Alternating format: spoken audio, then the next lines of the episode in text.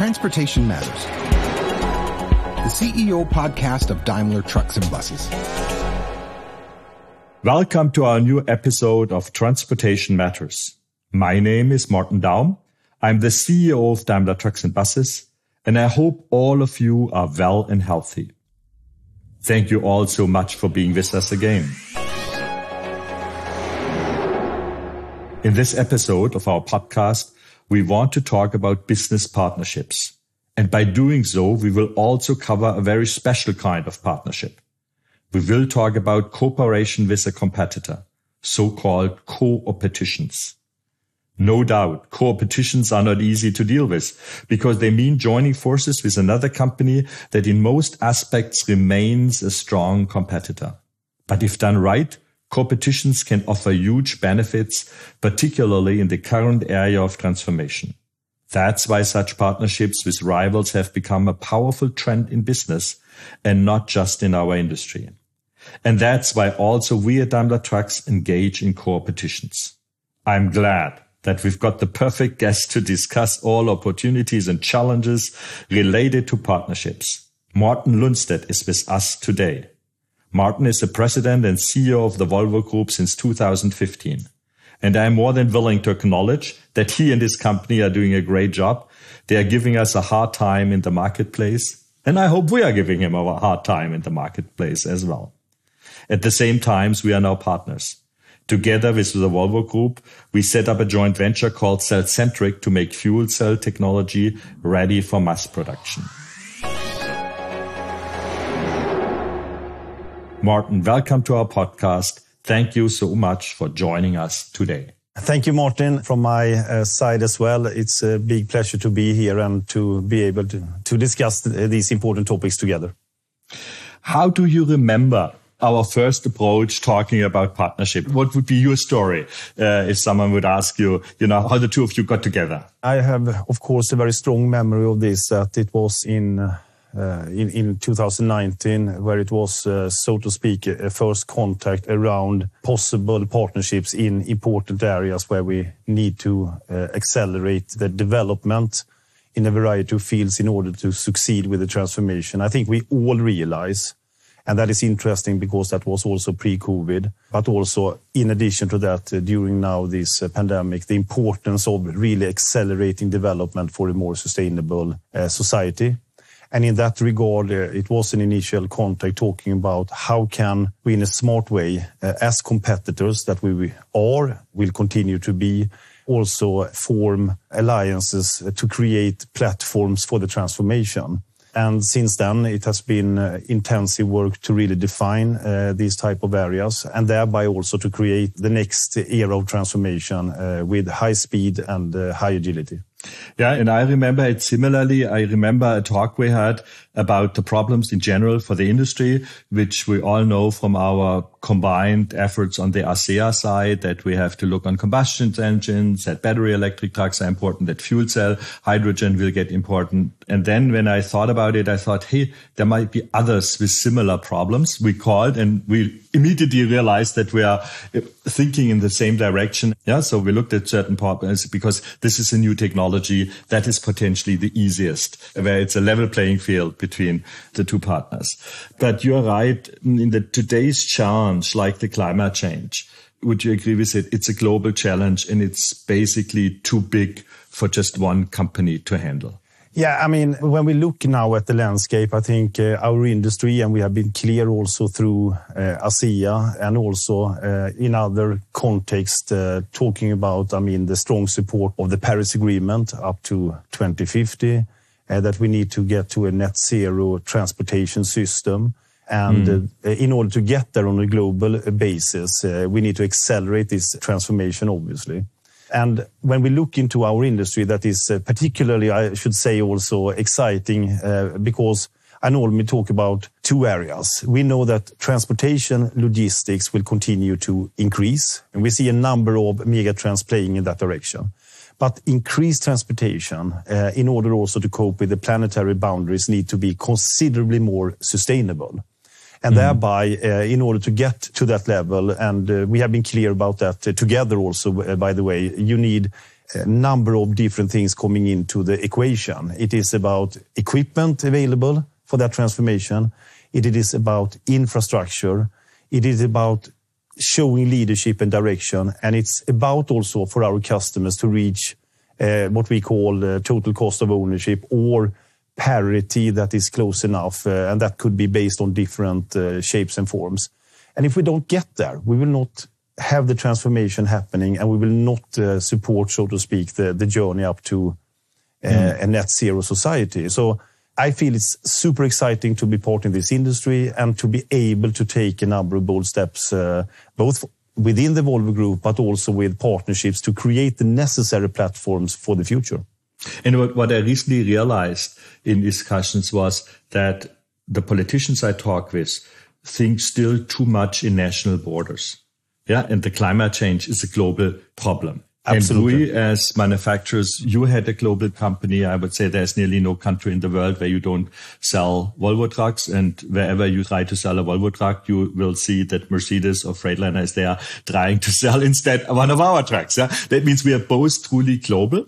I know from the discussions we had together when it comes to hydrogen, it is a European problem. It does not help with just one country in Europe because our customers drive the trucks everywhere in Europe. We sell the trucks everywhere in Europe. Just a Swedish or a German solution won't be enough to suit neither us, but more importantly, not our customers. Uh, absolutely. And I think that is why this type of uh, Uh, threefold equation is so important to understand. I mean, when it comes, in particular in our industry, also when our customers are operating uh, trans-European, and in many cases also uh, on a global scale, you need to make sure that the platform for the change is there. Hmm. And when we talk in particular about hydrogen, that has always been also a discussion that it will come in 10 years or something like hmm. that. I've been hmm. in this industry for 30 years now.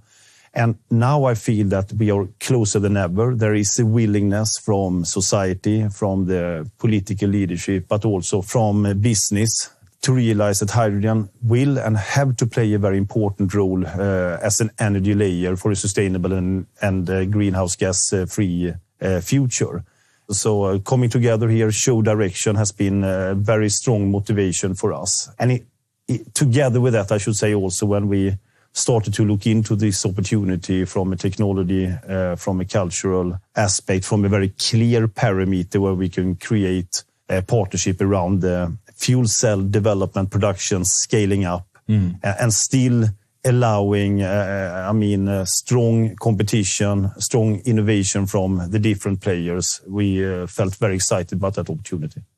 Yeah. When I think so more like, let's assume we would be uh, 40 years younger and still work on university papers. Yeah. And if we would have to do a case study about the benefits of a partnership, I think cellcentric would have all the checkpoints, you know, you can say in it. Therefore, it's potentially a showcase uh, for partnerships. For me, the number one issue is, but for me, not the most important one. We share the burden of investment. Yeah. Mm-hmm. We have enormous mountain of investments in front of us. Instead of one driveline, we have to support three drivelines in the future without having higher volumes and so on and so on. So sharing investment. But that was for me, and I have to tell you, the least important reason. Yeah. I think that still could have been covered by us alone or in your case, by you alone. Yeah. I think that that was the one thing. The second one, potentially you can elaborate a little bit on this, was sharing knowledge. Yeah. To accelerate. Yeah. There was a knowledge pool, not at Daimler Trucks, but at Daimler from 25 years of fuel cell. I think that intrigued you or convinced you what we have. No, no, absolutely. And, and I mean, those are two very important factors. And also, as uh, we have discussed many times, we need also to show what is the direction for other players also to participate in this journey. Exactly. Because it mm-hmm. is a truly joint effort throughout the whole value chain, both with the different business partners or players in the value chain, but also together with society and mm. politicians, et cetera. Uh, for us, it was a number of very strong uh, motivations and also that we could keep a very clear parameter about the partnership so we can still Uh, prevail with uh, the strong attributes of uh, what have made Daimler successful and what has made, so to speak, Volvo successful by continuing the competition on a new platform. I think that is a perfect uh, setup for uh, this type of partnership they're telling the outside world we are really serious. And it's not just one company in Germany or one company in Sweden telling that. These are now two really important companies in our market giving a clear message. We are going together in this direction. We are damn serious. And then I would say scaling is something where our customers will benefit and scaling not just because we have now a broader base for the power system itself, meaning cheaper variable cost. I think more important on the scaling side is for the infrastructure. Yeah? Uh, I think the energy companies wouldn't build an, a network just for one of us. Yeah, they have to get the feeling that the majority of the European trucking industry will move in that direction. And, and I think, you know, it's interesting because I was uh, thinking about it the other day here when uh, we were talking about another uh, partnership that we are also intending to, to mm. form is that, I mean, think about the roads in Europe. Uh, we take that for granted. I mean, our customers, they are competing obviously in the logistical system with transportation, etc. But they are utilizing the same infrastructure. But they are still differentiating their, so to speak, offering, how they operate, what is their offer to their customers. And the same here is so important now. What are the common standards and platforms we need to create in order to make this transformation happen? Because if we are serious about handing over companies and planet uh, in good shape to future generation, it's a high level of urgency, and therefore the scaling, the time to market, uh, the willingness to invest for all key stakeholders is for us the most important part here. Mm. No, absolutely. Early July, we announced another partnership, in this time even a three-party partnership, Traton, uh, the Volkswagen Group with MAN and Scania. In it, we partnered on the electrical charging side. Yeah, another, I would say, huge step, uh, which took potentially the public by surprise. We take responsibility for the electric charging infrastructure. The question I get very often ask, and therefore I ask now you the question, just curious to hear your answer to that, is why are you thinking it's worth both ways? Fuel cell, hydrogen on the one side for trucks and charging infrastructure on the other side for trucks. Yeah. Why are you going the both ways? Isn't that a, a waste of money? Thank you, Martin. And I, I, can say that we have been very clear about that also, that uh, what we foresee uh, in the road towards a net zero transportation society is actually threefolded. We see that for certain application, the internal combustion engine will prevail with uh, renewable energy then that can be utilized for very specific applications. That will be, as we see it now, up to 2040, decreasing, but still uh, a part of the equation. But on the upper side, it is about electric vehicles, either fuel cell electric powertrains or electric vehicles or battery electric vehicles. And that means that there are many different reasons why we believe that will happen. It's about, I mean, how will the generation of green energy look like in different parts of the world?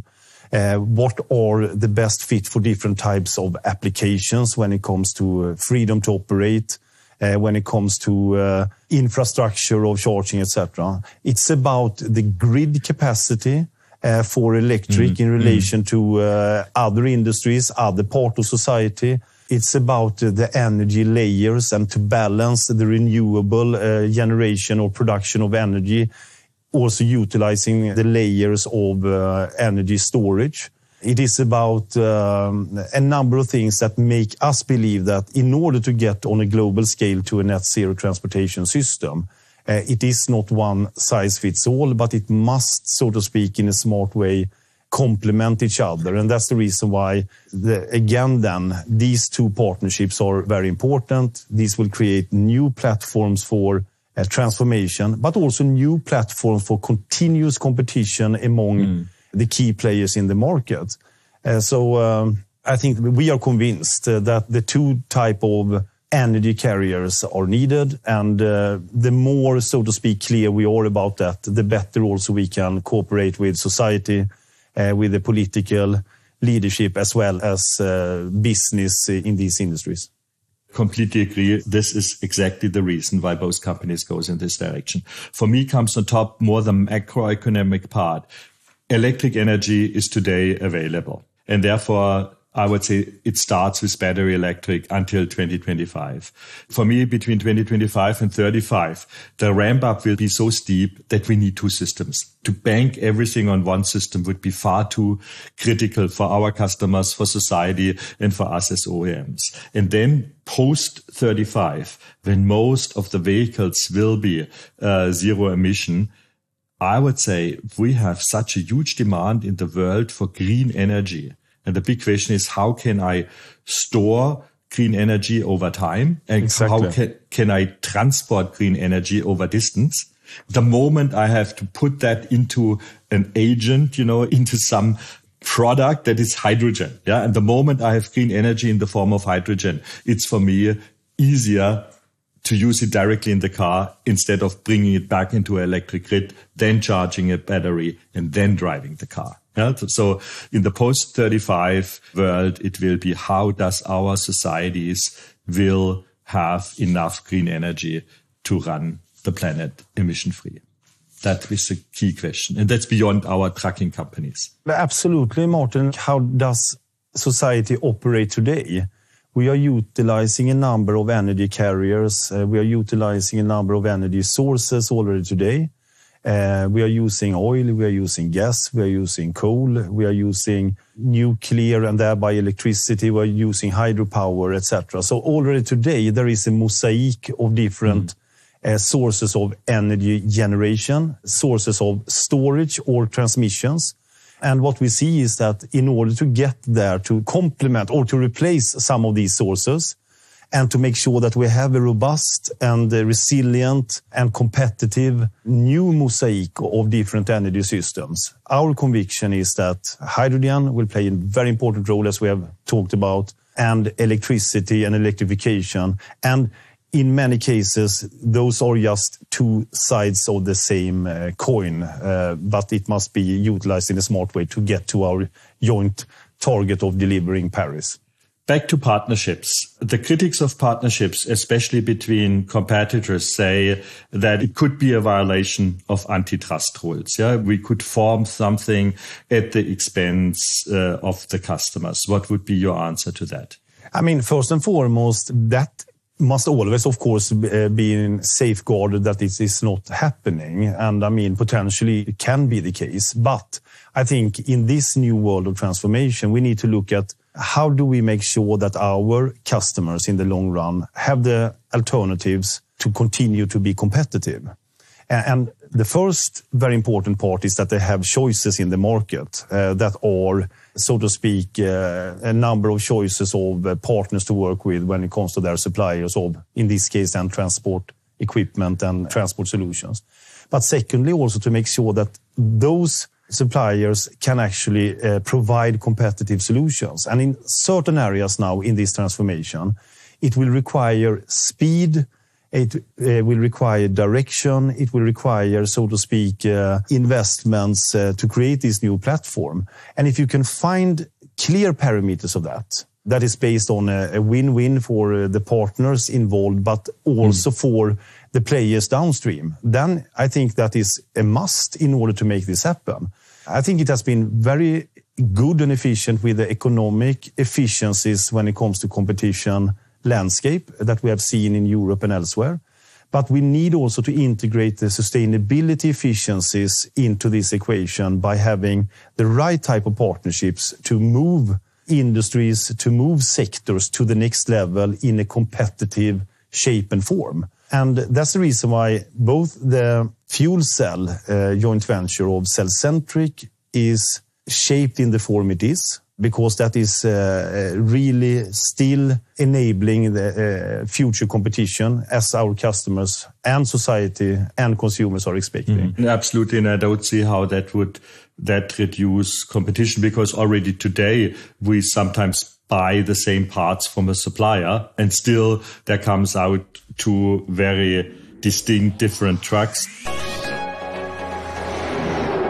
There is one big issue where we completely disagree. This guy over my partner today in the podcast thinks that Volvo trucks are the best trucks in the world.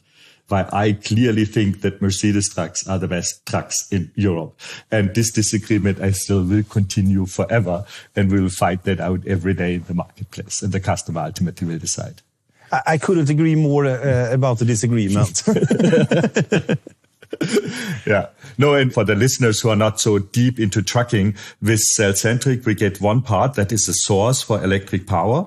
That is in future will be in both uh, trucks the same. But what happens with that electric power, you know, how it's distributed to the wheels, how the braking is, how the electronics is, where does the driver sit, what does he see on the screen, on his dashboard? That is absolutely complete different in a Volvo to a Mercedes truck, and the customer decides which features he likes better. That's just one part that we have then in future in common in our trucks.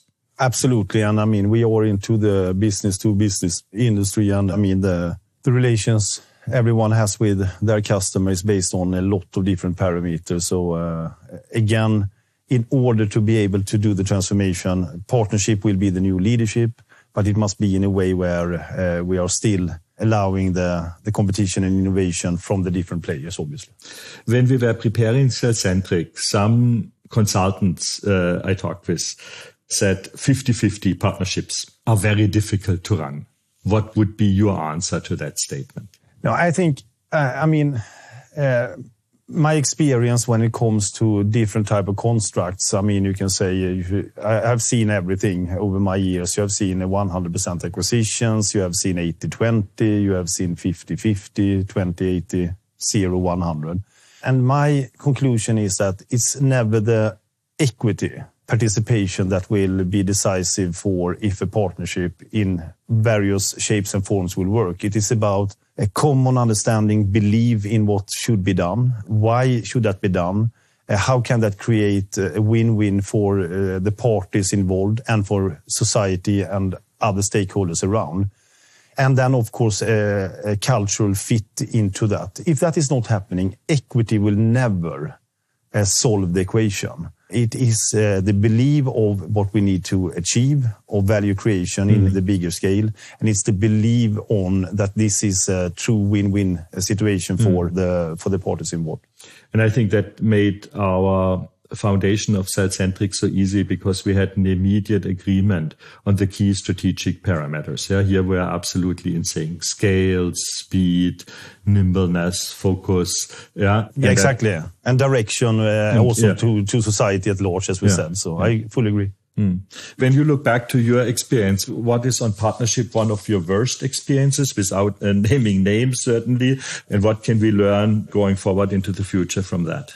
No, no, but I think uh, what is always important is that you uh, really pay attention to, uh, I mean, the trust into the partnership that you can uh, trust uh, the partners that you're working with, that you feel that uh, we are working for that type of partnership and for the success of the partnership that has been, so to speak, formed and shaped. and when that is not clear and you start to feel that there are more suspicious minds uh, around uh, the partnership rather than the clear target of succeed and the win-win and uh, the drive forward, then it is a drag rather than a push mm. for the next level. So I think that is very important, and that's the reason why it's so important to put in place a structure that will build that trust and transparency for the different parties that are involved, but also for society at large.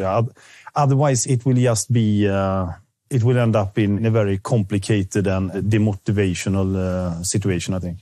Yeah, and for me, on top of that purpose, and you're absolutely right, and we have that with cell-centric. When I look at my experiences of partnerships, which were more tricky, more difficult, we want that. You want that. Yeah. Mm. And it's absolutely clear this is the way to the company. And our people are convinced that this is the right way to go. This is a good strategic move. Yeah. So they are proud to be part of that movement. And I see that uh, the Volvo guys at Cellcentric as well as the Daimler guys at Cellcentric, they really see the benefit of working and doing that together and therefore pushing that forward. Absolutely. Couldn't agree more. Yeah. So today, and you've seen this is really true partnership. So you have not so much controversial talk or discussions, but this is on such an important agreement. Therefore, Martin, thank you so much for your open conversation. Thank you so much for all your insights. Anything you want to add at that point? I think uh, just as maybe a very short summary, I think this is showing that uh, we are extremely serious about participating in uh, the journey towards uh, net zero society, that we believe that transportation will play a crucial role, uh, that we will continue, as you said, Martin, to be uh, very strong, intensive uh, competitors in the marketplace. But where it matters, makes sense for uh, society uh, and for our industry, uh, we will also make sure that we have the right type of structures in place to drive that transformation. So I hope that everyone that have listened also feel that uh, this is our uh, real target to drive this transformation for our society. All right. I think we could go on for much longer, but we need to conclude for today. Martin, thank you so much for that very open conversation and for all your insights.